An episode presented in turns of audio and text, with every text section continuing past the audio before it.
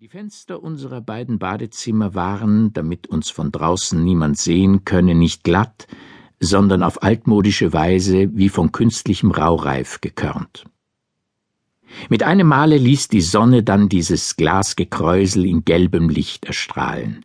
Sie vergoldete es, und da sie dann ganz leise in mir einen jungen Mann aus früheren Tagen wieder freilegte, den die Gewohnheit lange überwuchert hatte, versetzte sie mich in einen leichten Erinnerungsrausch, als befände ich mich mitten in der Natur vor golddurchleuchtetem Laubgewoge, in dem nicht einmal ein Vogellaut fehlte.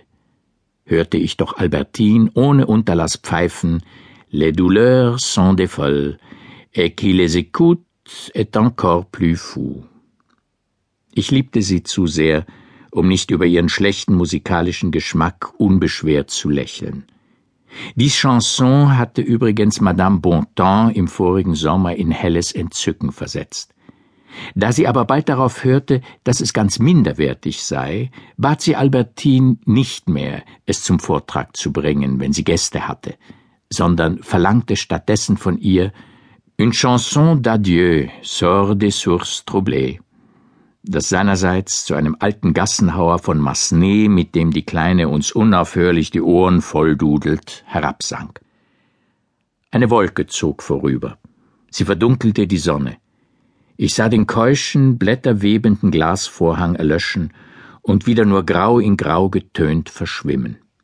Die Wand, die unsere beiden Ankleideräume trennte, der von Albertine, der ganz dem meinen glich, war ein Badezimmer, das Mama, da sie noch ein anderes im entgegengesetzten Teil der Wohnung hatte, nie benutzte, um mich nicht durch Geräusche zu stören, war so dünn, dass wir schon, während wir uns noch jedes in dem Seinen wuschen, miteinander sprechen und unsere Unterhaltung, die nur vom Geräusch des Wassers unterbrochen wurde, in jener Intimität fortsetzen konnten, die im Hotel durch die Winzigkeit der Zimmer und die Nähe der Räume häufig ermöglicht wird, jedoch in Paris ungemein selten ist.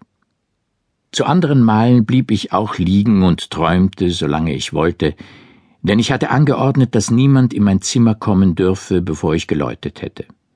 Das aber dauerte, weil die elektrische Klingel über meinem Bett recht unbequem angebracht war, oft so lange, dass ich, müde nach ihr zu tasten und ganz zufrieden allein zu sein, fast wieder eingeschlummert, noch ein paar weitere Minuten liegen blieb. Dabei war ich nicht etwa gleichgültig gegen Albertins Aufenthalt bei uns.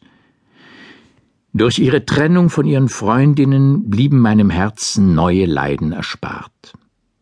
Dank ihr verharrte es in einem Zustand der Stille, der scheinbaren Unbewegtheit, mit deren Hilfe es sicher heilen würde. Aber schließlich war die Ruhe, die meine Freundin mir gab, Beschwichtigung eines Leidens eher als eigentlich Freude zu nennen.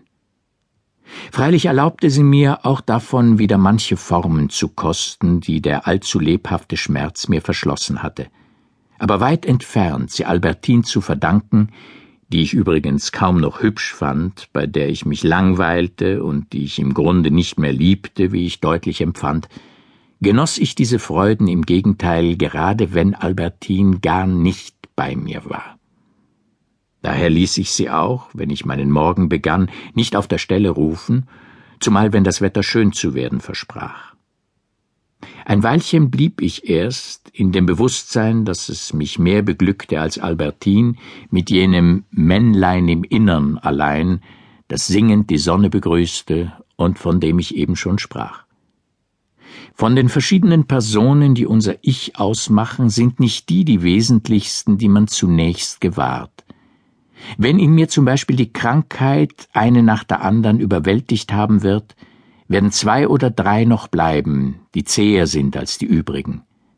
Darunter ein kleiner Philosoph, der erst glücklich ist, wenn er zwischen zwei Werken, zwischen zwei Eindrücken etwas Gemeinsames festgestellt hat.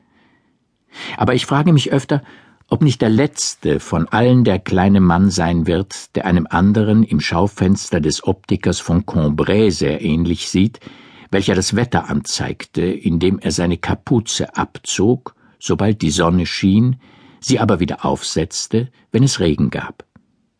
Ich weiß nur zu gut, wie egoistisch dieser Kleine ist. Ich kann an einem Erstickungsanfall leiden, den nur das Einsetzen von Regen beruhigen würde.